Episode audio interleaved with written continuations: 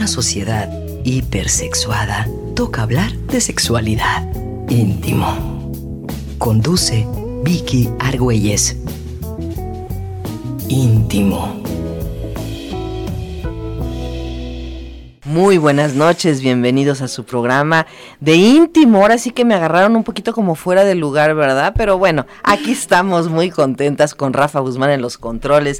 Yo soy Vicky Argüelles y el día de hoy vamos a tener programazo. Fíjense que es un tema que a mí me parece muy interesante porque vamos a hablar de estos divorcios que se dan, ya sabes, después de, de casi 30 años de casados, cuando la gente tiene entre 50 y 60 años, que dices, pero ya para qué se divorcian? Y justo es cuando empiezan los hijos a irse, cuando la, pareja empieza a pensar en jubilarse, cuando la situación económica puede estar más tranquila. Eh, y en ese momento se da este proceso donde la gente empieza a pensar justamente en dejar de vivir juntos después de años de haber compartido una vida en, en, común. Incluso se llaman separaciones plateadas, o sea, ya tienen nombre, me encanta. Pues de esto vamos a estar platicando el día de hoy con una experta, una experta sexóloga que tiene también licenciatura en psicología, pero también es una experta en terapia sexual y de pareja. Entonces, me va a encantar escuchar el punto de vista de la maestra Ana Lidia Molina, que nos acompaña el día de hoy, que está aquí con nosotros y además que tiene una amplia experiencia en tema de medios. Muy bienvenida, Ana Lidia Lidia, este, este es tu programa. Ay, muchísimas gracias Vicky, con el placer de estar nuevamente aquí contigo compartiendo tu espacio que estoy segura que muchísima gente por años te sigue porque tienes espléndidos invitados. Ah, temas muy interesantes y aparte eres una excelente y muy divertida conductora. Mira, lo más importante, tengo excelentes invitados, en eso, en eso coincido contigo. Y bueno, eh, platicando sobre este tema, y indudablemente nunca como ahora hemos visto una gran cantidad de, de separaciones. Me llama la atención, por ejemplo, lo que pasa en Europa, porque finalmente es como nuestro punto de partido de referencia de para dónde vamos. Y bueno, ahorita en, en Europa el índice de divorcios en, en, gente que ya no digamos que sea adulta mayor, pero que entra entre los 50, 60 años es cada día más alta. Ya llega a equipararse casi a, los eh, divorcios que se dan en, en, parejas jóvenes. En México, por supuesto, es bastante menos, pero estamos hablando de un 17% que se acrecentó muchísimo, de acuerdo a datos del INEGI, que se acrecentó mucho con la pandemia evidentemente que fue un parteaguas en la vida de todos y que esta convivencia tan estrecha, lejos de habernos acercado, nos hizo separarnos enormemente. Ahora, la pregunta es, ¿por qué en un momento dado una relación que ha durado tanto tiempo, al final cuando pareciera que van a disfrutar de los frutos y de las mieles, justamente se separan, Ana Lidia? Bueno, aquí existen una serie de, de de puntos que deberíamos de tratar de manera puntual, así es que nos queda el tiempo. Pero existen muchísimos factores por los cuales una pareja, una unas personas deciden separarse entre los 50 y 60. En primer lugar, estamos hablando de que a los 60 años en la actualidad todavía las personas se encuentran en un estado de salud excelente, la mayor parte. Nuestra calidad de vida ha mejorado muchísimo. Y realmente eh, existe, podríamos hablar que las personas viven hasta los 80, 90 años de edad y estamos hablando que estas personas todavía tienen el último tercio de vida para continuar y, seguir este, teniendo proyectos y buscando esos proyectos o todo aquello que se quedó guardado por un tiempo, retomarlo, ¿no? Y que has dicho una cosa muy importante como clave, perdón que te interrumpa la calidad y la cantidad de vida que ahora tenemos. Porque antes a lo mejor las familias no duraban tanto. No. Entonces, si tú no tenías tantos años de vida y te morías como a los, los hombres, más o menos como a los 68, bueno, pues entonces, ¿cómo se iban a separar a los 60 si ya casi eran, unas, eran unos ancianos? Y pues no. Pero ahora que los matrimonios efectivamente duran tantísimos años, dices, oye, no espérate esto ya es mucho y todavía me, me queda un tercio de vida para vivirlo de otra manera, ¿no?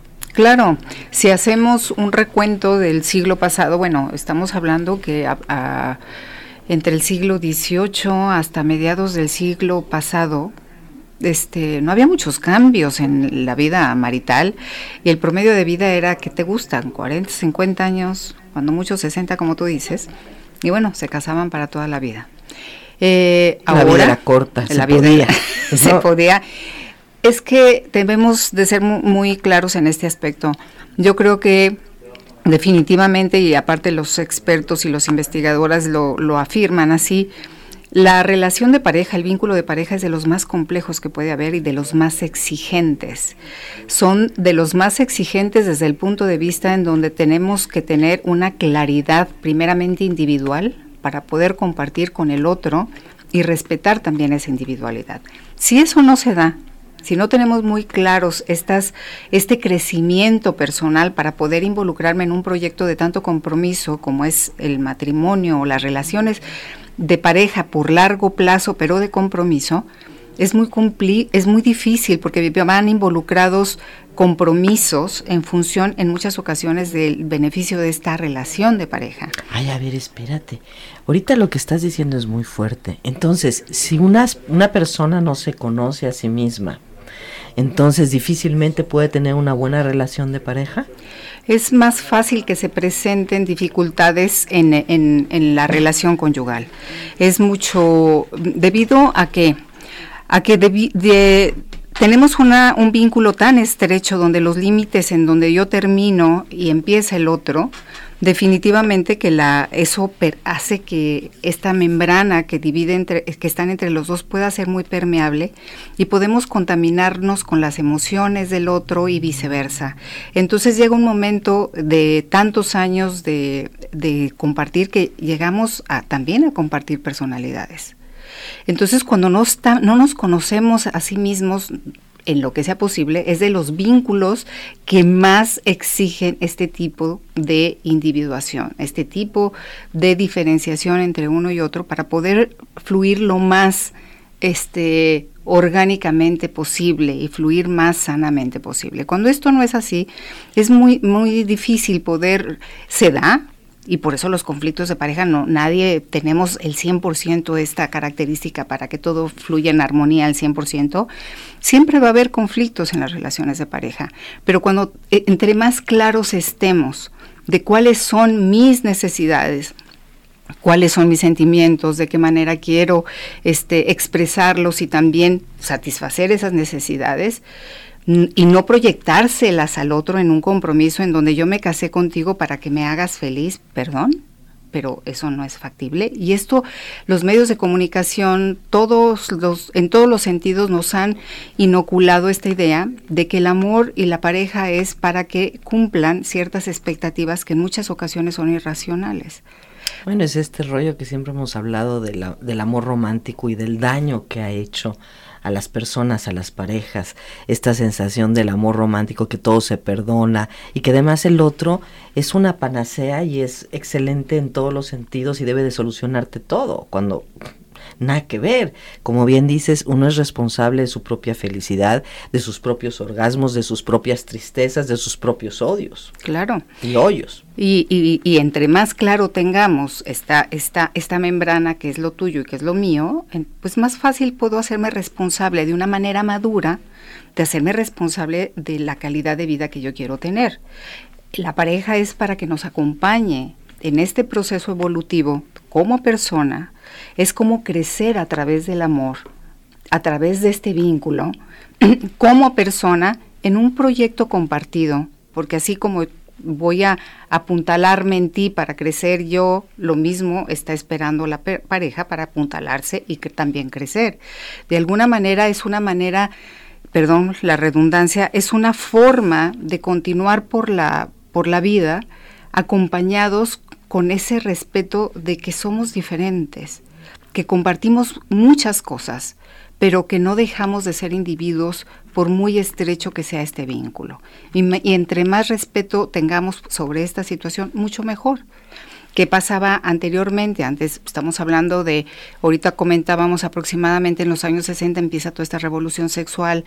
Si tú sacas cuentas, las personas de 50, 60 años, les tocó vivir la época de, Claro. de los hippies, este, que amor y paz, este, la libertad, viene el, descubrimiento de la pastilla anticonceptiva, los movimientos feministas de una manera mucho más contundente, eh, los medios de comunicación ayudan también a expandir todas estas ideas, y entonces todos estos movimientos de estas personas que ahora cuentan con 50, 60 o más, se dan cuenta de que a los 60 años todavía queda mucho por delante y que a lo mejor compartimos la, la, formación de una familia, la crianza de unos hijos, pero esos hijos ya se fueron o están por irse o ya tienen una vida y entonces de repente nos reencontramos con nuestra pareja y decimos, ¿seguimos siendo los mismos? ¿Sigo siendo la persona de la cual tú te enamoraste y yo me enamoré? Indudablemente no. No pueden ser los mismos. Y si fueran los mismos, por Dios, ¿qué pasó ahí? Claro. Uno va cambiando y efectivamente la persona que tienes enfrente puede ser ya un gran desconocido, con el que solamente te comuniques, sabes, por mensaje casi casi, ¿cómo estás? Muy bien, ¿y tú? Muy bien, ¿cómo te fue en el trabajo? Bien, bien, gracias. Ah, perfecto. Donde ya no hay realmente una comunicación, solamente hay como una interacción social como, como de compañeros. Sí, se puede volver una parte de compañerismo, una especie de con quien comparto este la casa, a veces ni la habitación.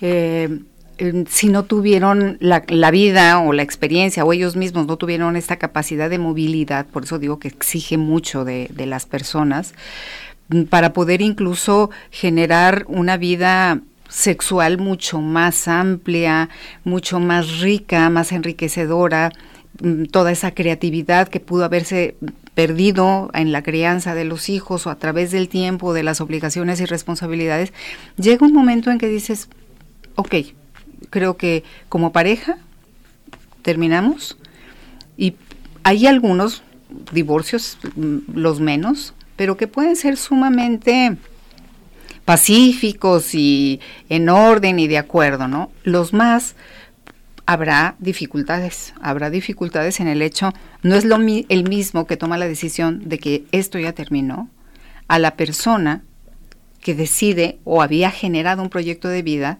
para toda la vida, hasta que la muerte nos separe. Y resulta que esa persona pues va a vivir el divorcio de maneras diferentes, ¿verdad? Entonces, conforme va tomándose la decisión conforme hemos evolucionado a través del tiempo durante toda esta vinculación que hemos formado, creado y también generado expectativas.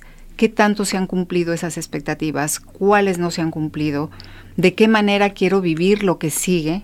Y por supuesto, hay muchísimas cosas y muchos proyectos que una persona de 50, 60 tendrá que hacer. Volver a estudiar, tomar clases de algo, este, viajar, quien tenga la oportunidad de hacerlo, este, dedicarse más a eso. Y hay quienes también deciden, no, por supuesto que muchos de ellos, poder encontrar nuevamente una pareja y volverse a, a la mejor, a vincular con otro, con, en otra relación afectiva con características muy diferentes y expectativas muy diferentes a las que tuve en primera. Exactamente. Tienes razón. Vamos a regresar y justo hablando de ese punto para para ver cómo en cada momento de tu vida diferente, obviamente necesitas una pareja distinta. Vamos a la pausa y regresamos enseguida. Íntimo. Porque todos tenemos derecho al placer. Volvemos.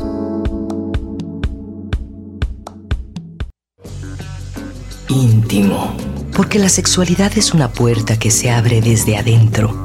Atrévete a conocer los pliegues del placer. Continuamos.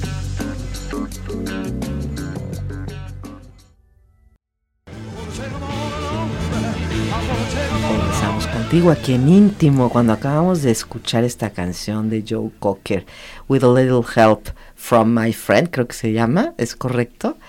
Eh, y bueno, justamente estaba yo pensando que esta canción fue el tema de una serie muy famosa de los años noventas que se llama Los Años Maravillosos, que seguramente quienes les gustaba la televisión en aquel tiempo, bueno, era, bueno, fue mi serie favorita, cosa preciosa, justo hablando de una familia una familia que siempre, como en todas las series, ¿no? Busca un poco ser esa familia perfecta y que finalmente pues no, no hay una familia perfecta.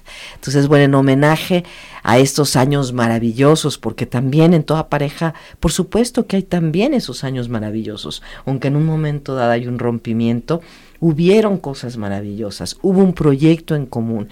Y por supuesto que lo que platicábamos en la crianza, que es el momento un momento muy complejo, lleno de claroscuros, donde disfrutas mucho a tus hijos, pero también vas perdiendo paulatinamente a tu pareja de una manera muy silenciosa, aún sin darte cuenta, porque los hijos exigen muchísimo trabajo. Y entonces hay una gran absorción de tu energía, de tu atención, de tu interés, y dejas de voltear a ver al otro que se va sintiendo solo, abandonado. Y al ratito, bueno, pues por supuesto que existen estos, estos conflictos conforme ellos van creciendo, se van yendo y volteamos a ver lo que quedó y lo platicábamos fuera de la, del aire después del tsunami, ¿no? Eh, y claro que hubieron señales, por supuesto, como cuando hay un tsunami tú vas viendo que se va retirando el mar. Igual aquí tú vas viendo que hay cosas que se van perdiendo en la relación, que ya no es tu mejor amigo o a lo mejor ya no es tu confidente o ya no tenemos tantos puntos en común, pero les restas importancia porque ese no es el tema. En, ese, en el momento en el que estás en la crianza, el tema es sacar a la familia adelante. Cuando ellos ya no están es cuando volteas y dices, ah, caray, pues ya, ya solo quedamos nosotros y qué vamos a hacer. Claro, y es mucho más complejo cuando una de las partes se ha olvidado de tener un proyecto personal. Eh, estas personas que deciden dedicarse al 100%, por ejemplo, a la crianza y a la organización y administración de una familia que es realmente agotador. Es un trabajo que no está reconocido, pero todas aquellas personas que deciden quedarse en casa para sacar adelante una familia es agotador y se olvidan de generar un proyecto personal. Cuando a los 50, 60 viene el divorcio, una de las principales temores es precisamente eso, ¿no? ¿Qué voy a hacer con mi vida? Ya se fueron todos aquellos por los que le he dedicado buena parte de mi existencia, ya se fueron no me necesitan y qué voy a hacer conmigo, porque yo he estado en función de los demás y me olvidé de incluso ya no me reconozco ni a mí misma, ¿qué sigue para mí? ¿Qué es lo que va a continuar? ¿De qué manera voy a llenar todos estos espacios? Y el miedo a la soledad, el miedo a la situación económica, el miedo a cómo voy a salvaguardar todos estos últimos años económicamente, este, emocionalmente, afectivamente, y entonces es mucho, muy doloroso, eh, puede ser el, el rompimiento en este en este momento. Sin embargo, aquellos que pudieron tener y generar un proyecto personal, va a ser esta transición tan dolorosa, puede ser mucho más fácil, entre comillas, porque empiezas a llenar esos espacios a través de un crecimiento personal, ahora sí, totalmente personal. Porque en no debemos de olvidar a aquellas personas que deciden divorciarse en este momento para estar con ellas mismas. Hay quienes no deciden que sea el divorcio no nada más para involucrarme con otra pareja, no, es porque están añorando a la mejor paz, porque están añorando una estancia con con con él o con ella misma y eso puede nutrir de una manera muy importante la vida, porque ya el aspecto de la familia, aquella primera pareja con la que me casé, ya no son las mismas expectativas, porque al fin y al cabo, cada vez que nos emparejamos, nos estamos en función de expectativas y en algún momento lo comentamos aquí, Vicky, esas expectativas buena parte son inconscientes. Nosotros elegimos a nuestra pareja de manera inconsciente. Ay, eso me aterra. Cuando pienso que las expectativas que tenemos son inconscientes, o sea, estás tomando decisiones tan profundamente importantes en tu vida y, las estás tomando con el ojo cerrado, o sea, inconsciente. ¿En base a qué dices que uno, uno elige la pareja? Eh, definitivamente que acuérdense que la formación de los vínculos se da desde que nacemos y una buena parte de, de la forma en cómo nos vinculamos es con la forma en cómo fuimos este, atendidos por nuestro cuidador. Por lo general es la madre. hay muchos tipos de apegos, que es el primer vínculo emocional que establecemos con un ser humano después del nacimiento, y esto va de alguna manera fincando las primeras bases de cómo nos vamos a ir relacionando posteriormente. Lógicamente, que a través de nuestra vida vamos a ir moldeando este apego, que se dio en primera instancia y de, acuerdo a nuestras experiencias podemos ir confiando en los demás o desconfiando de los demás o, o, generar apegos muy ansiosos en donde yo necesito la constancia permanente de que el otro está para mí, que no me va a dejar, que no me va a abandonar. Y esto va a ir de manera inconsciente, e ir eligiendo a la persona que me va a dar la certeza, entre comillas, en, una, en un pensamiento totalmente, dependiendo de la corriente que utilices, un pensamiento irracional o muy fantasioso o, o demasiado neurótico, en donde imagino que a través del otro voy a tener la certeza que no tuve en mis primeras vinculaciones o en mis relaciones anteriores. A ver, y si lo pusiéramos con manzanitas, por supuesto que es un tema muy complejo, pero si lo pusiéramos muy, muy sencillo, tú dices, ok, tú vas a escoger a tu pareja de una manera inconsciente y la vas a escoger como alguien que se parezca a tus padres o como alguien que no se parezca nada a tus padres. Existe como punto de partida. Existe esta esta como mm, resumen que deja muchas eh, aristas afuera. Es en función de lo que mi experiencia en algún momento, o sea, lo que mis padres a lo mejor no me pudieron dar porque no tenían las características para dármelo, vamos a imaginarnos papás que tuvieron que salir a trabajar y entonces mi infancia fue un poco insegura porque no me sentía tan este seguro de unos padres que me pudieran guiar, ¿no? A lo mejor tuve que llevar a mis hermanitos chiquitos en el camión a la escuela y eso me hace sentir vulnerable. Probablemente cuando sea grande voy a buscar una pareja que me dé la certeza de esa seguridad que no tuve la oportunidad por mis experiencias de vida de poder integrarlas a mi personalidad, de que formaran parte de mí, que yo fuera una persona segura, como si a lo mejor unos padres que pudieron darme esa seguridad desde la primera infancia, ¿no? Me acompañaron, fueron amorosos, fueron afectivos, atendieron mis necesidades, interpretaron más o menos qué necesitaba y me las nutrieron esas necesidades. Empiezo yo a confiar en los demás pero si esto no se dio de una manera adecuada, o se dio de una manera ansiosa, o de una manera muy sobreprotectora, pues eso va a, decir qué tipo de pareja quiero. Quiero que me sobreprotejan, quiero que me dé libertad, quiero que sentirme segura, quiero asegurarme y tener la certeza de que no voy, voy a tener mm, compañía de por vida, pero siempre es resolviendo hacia el exterior, incapacitada totalmente de que pues yo tengo que resolver esas necesidades. No hay ninguna pareja que pueda satisfacer esas necesidades. Por supuesto. Y eso es lo que tú haces en esta primera pareja. Ahora, ¿qué me dices cuando tú ya te separaste después de los 50 o 60 años y vuelves a vincularte? ¿Vuelve a ser tu inconsciente el que va a elegir pareja o esta vez ya lo haces de una manera más consciente? Va a depender de cada persona, de qué aprendiste de tu experiencia. Hay personalidades que no aprenden de la experiencia y se siguen tropezando con la misma piedra.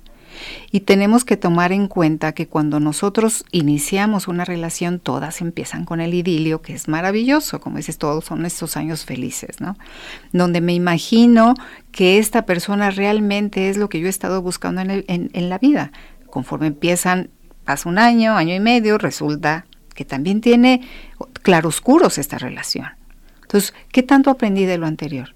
¿Qué, ¿Qué tanto conocimiento tengo actualmente de mí misma para darme cuenta de que ya no son aquellas necesidades de aquella jovencita que, que tenía que cumplir, que tenía esos sueños y que pensaba que me los iban a cumplir, ahora ya me hago responsable de mi existencia como mujer y hombre adulto y por lo tanto, de aquí en adelante ya no voy a tener tantas expectativas y pueden ser expectativas mucho más realistas. Ahora, no nada más en esa parte que tienes toda la razón.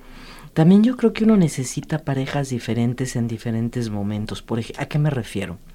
Cuando tú quieres formar una familia, a lo mejor para ti es muy importante que sea un buen proveedor, o puede ser muy importante que sea un, un buen hombre, o que sea un hombre guapo, para, para que, bueno, vayas a tener hijos que no salgan tan feitos, ¿no? Pero después cuando ya tienes 50, 60 años, ese tema ya no es el importante. Depende.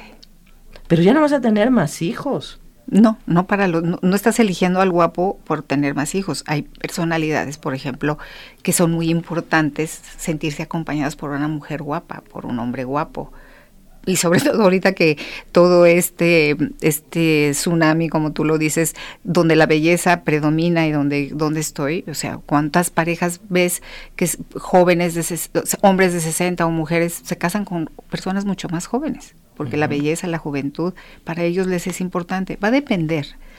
Hay personas, es más, muchas parejas que yo veo que se han divorciado a estas edades de 50, 60 años, muchas ellas ya no están buscando eso, incluso ya no quieren vivir juntos. Dice, cada quien en su casa, nos vemos y compartimos espacios. Sí, tenemos esta exclusividad que somos una pareja, tú y yo, pero cada quien sus, en sus espacios. Eh, nos vamos a ir para, nos vamos a ver para viajar, este, para ir al cine, a lo mejor compartir un fin de semana, no sé, pero ya dejando esos espacios como libres para un un, mejor movimiento. Hay quienes deciden si vivir juntos, pero va a depender de cada persona, de verdad. Esto no se modifica.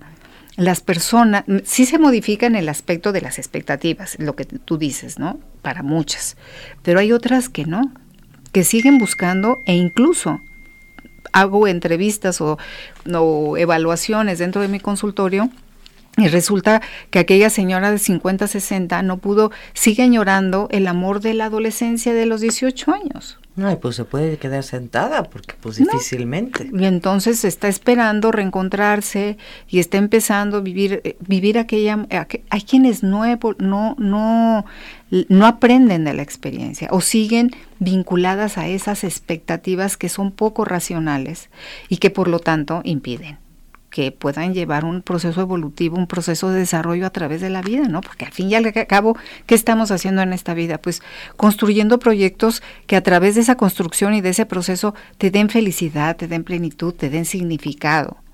Pero si seguimos buscando nuestro significado en el afuera, en este caso en una pareja, pues el vacío va a estar constante en tu vida porque no lo generaste ese significado para ti, no has creado un proyecto o una, una no has formado ese proceso personal en donde voltees hacia atrás y digas, ay, qué satisfecha estoy con lo que he logrado, ¿no? A través de lo que hayas hecho, lo que sea, pero que te haya dado significado. Y si sigues buscando ese significado en el afuera, el vacío va a continuar de por vida. Hay fuertes declaraciones. ¿Por qué? Porque a final de cuentas cuando se están separando a esas edades es justamente porque están buscando dejar de sentir ese vacío, dejar de sentir ese ese no no me hallo ni en la sección amarilla, ¿no? Y tú dices, mira, chaparrito, pues eh, con o sin pareja, si tú no haces el trabajo personal que te toca, igual tampoco va a ser una enorme diferencia. Así es. Y vamos a tropezarnos con la misma piedra porque vamos a seguir buscando todas aquellas necesidades que a lo mejor ya no son las mismas que tuve a los 25, a los 30 años que me casé, pero que al fin y al cabo sigo teniendo necesidades porque sigo esperando que el medio ambiente o mi pareja o mis hijos o mi familia las nutran. ¿Y cuándo vas a crecer? ¿En qué momento te vas a volver un adulto y hacerte responsable de tu existencia? Por eso es que la relación de pareja, como empezábamos el programa, es tan complicada, porque se requiere de dos personas adultas para poder tener la mejor de las relaciones, ¿no? Difíciles, complejas, con problemas, pero al fin y al cabo hacernos responsables de las decisiones que hemos tomado y también de las que no hemos tomado. Pues sí, yo, yo me queda clarísimo que no hay nada que te ayude más a crecer, a sabes, a encontrarte a ti misma, a desencontrarte y a confrontarte cómo es una relación de pareja. Y por eso también creo que en esta intolerancia que tienen los jóvenes en muchos casos a la frustración, eh, dicen, no, pues mejor next, y me mantengo en, el enamoramiento, que pues sabemos perfecto que no dura más de tres años, a lo sumo, entonces bueno, pues voy saltando de relación en relación porque así sigo sintiendo esta adrenalina de que todo es perfecto, cuando en realidad pues es una matrix totalmente imperfecta. Y los ves en, consulta, em, personas que llegan a los 40, 45 años y a lo mejor de, de, muchas, a lo mejor de dos, tres matrimonios o dos divorcios, en donde sí, pero con muchas relaciones alternas en ese inter, en donde dicen, es que yo sigo este, dándome cuenta de que no he encontrado eh, una relación en donde realmente me vincule. Todo ha sido por, en función de las obligaciones, porque tenía familia, porque tenía otro, pero me doy cuenta que no, no sé ni siquiera quién soy y por lo tanto he tenido una gran dificultad para encontrar aquella pareja que siempre he deseado. Recuerdo eh, el caso de una persona que me decía, es más, me he casado con personas que ni siquiera me gustan. me daba mucha risa. Le digo, bueno, y es importante para ti. Dice, no, pero, pero también en el aspecto emocional. No he, no he encontrado esa, claro, que también tenemos que ver si estas características son individuales, lógicamente que son individuales, y si esas expectativas que él está buscando o ella está buscando son realmente este, reales, porque a veces pedimos en, el, en nuestra relación de, de pareja eh, cosas totalmente fantasiosas, ¿no? A ver si, si podemos resumir a grandes rasgos qué pedimos en una relación de pareja.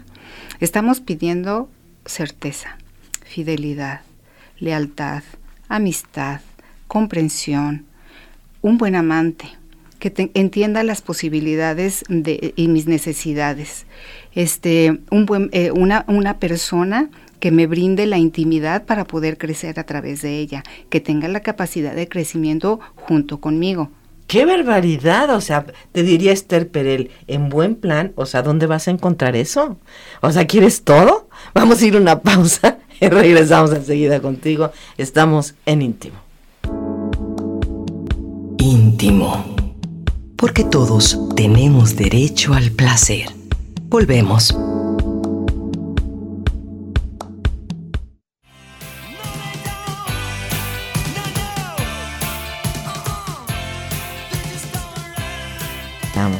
Contigo seguimos aquí en íntimo. Y bueno, ¿qué tal la selección musical que, tenemos el día de hoy? Acabamos de escuchar esta canción de Love is Gone de Acoustic Sí, ¿verdad? ¿Fue esa? Es correcto. Y bueno, pues también una canción de los años noventas. ¿Por qué estas elecciones? Bueno, pues porque finalmente es la música de estas gentes que nos están escuchando, que son justo o tus papás o tus abuelos o tú mismo y que estás en una coyuntura en tu vida donde dices, ¿sabes qué? A lo mejor, aunque ya somos grandes y podría parecer algo totalmente alucinado pensar que queremos ya no seguir juntos, pues queremos, queremos vivir esa, esa aventura de, de arriesgarnos a vivir por separado. Y bueno, ¿qué es de lo que hemos estado platicando y donde nuestra invitada del día de hoy, nuestra experta en parejas, Ana Lidia Molina, nos dice, oye, pues tu elección de pareja es inconsciente y va de alguna manera relacionada con lo que tú aprendiste que era el amor. ¿Y de quién aprendiste que era el amor? Pues de tu mamá, de tu papá. Y pues si ellos nos enseñaron un amor pobre, pues es lo que aprendimos y lo que vamos a reproducir y las carencias que vamos a tener. Y si no, no vemos eso que nos faltó, pues en cualquier otra relación vamos a volver a repetir lo mismo.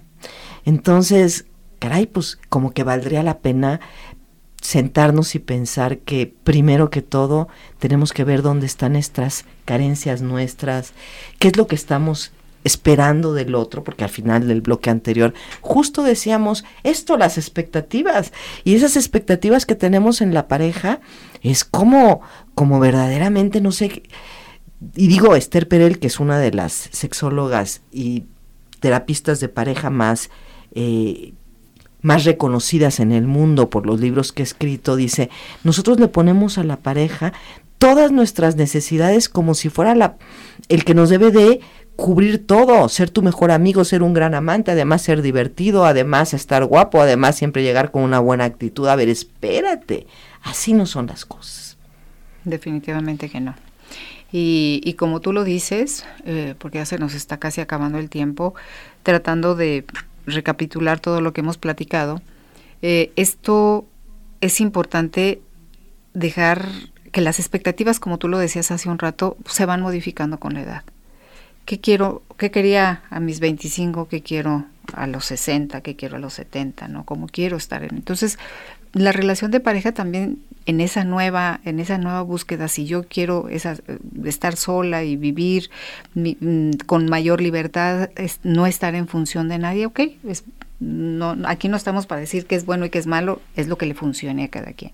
Todas aquellas personas que deciden este, involucrarse nuevamente en otra experiencia amorosa, en una relación a lo mejor con diferentes expectativas, en diferentes contextos, con diferentes formas, porque no podemos negar que la que en los últimos años la forma de vincularnos como pareja se ha modificado como nunca en la historia. Sí, ¿verdad? Como jamás en la historia había sucedido.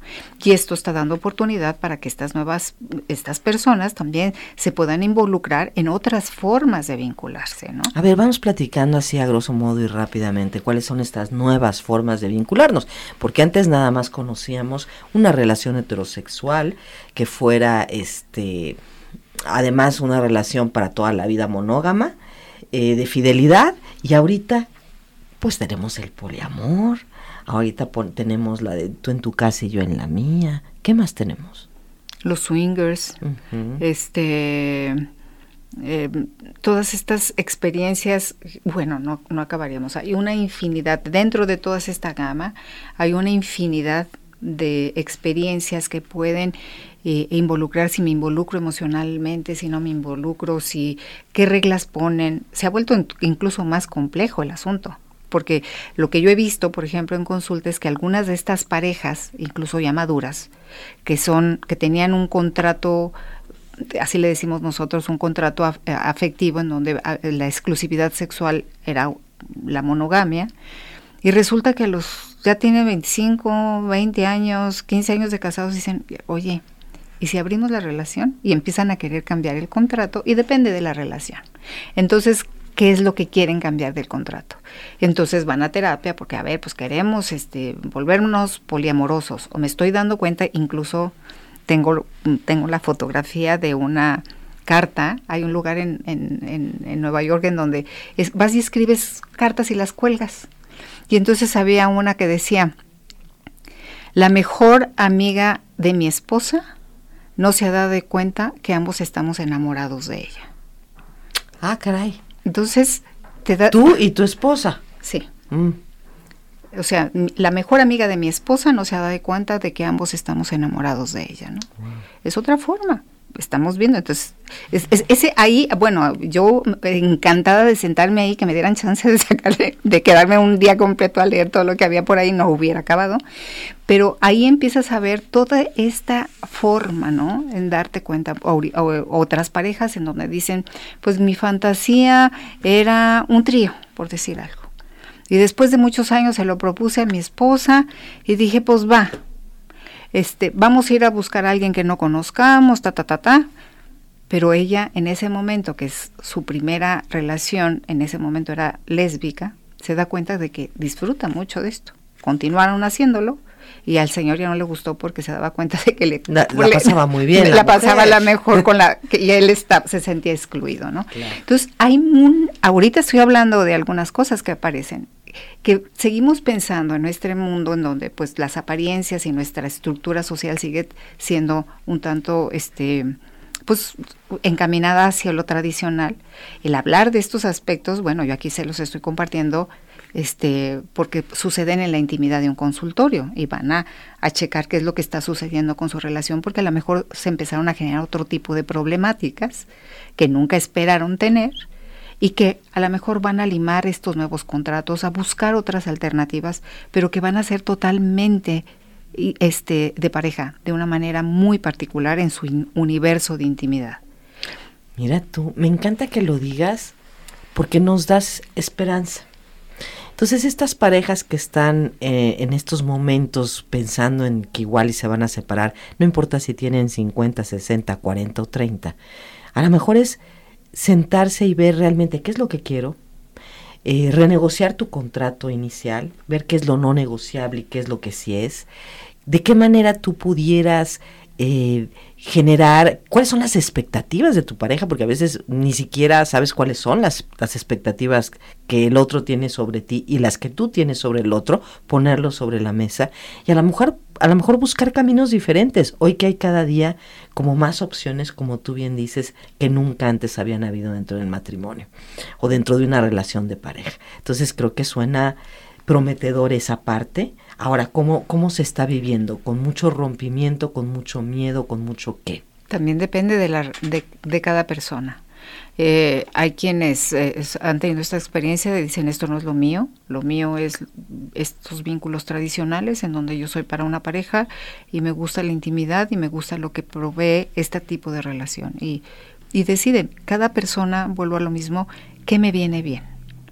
En función de qué voy a tomar esta decisión porque también el abrirlo, el, no, no podemos olvidar el miedo a perder el objeto amoroso, aquella persona de quien estamos realmente vinculados, enamorados, aunque la relación sea tortuosa.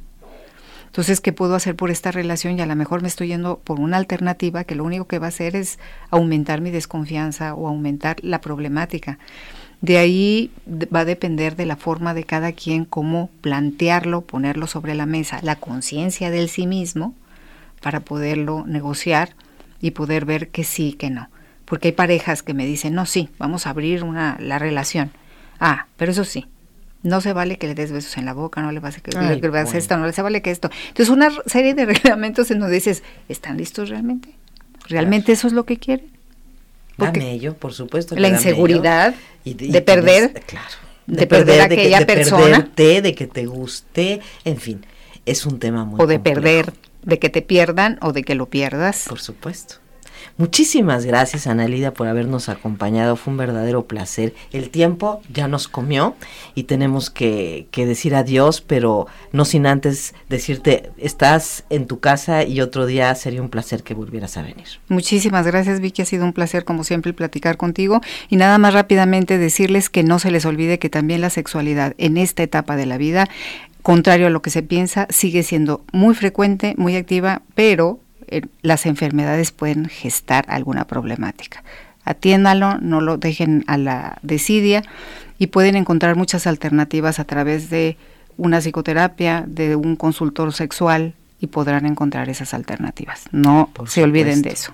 Y mira que no hemos hablado de las de disfunciones todavía, pero ya lo hablaremos. Tenemos bastantes especialistas al respecto. Muchísimas gracias, Rafa Guzmán, por habernos acompañado.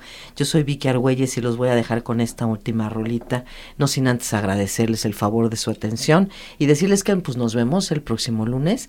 Nuestra cita es a las 9 de la noche, aquí, por supuesto, en íntimo. Buenas noches. Por hoy es todo en íntimo. Te esperamos para seguir conversando sobre erotismo y sexualidad aquí en el 96.3 FM de JB Jalisco Radio. Hasta entonces.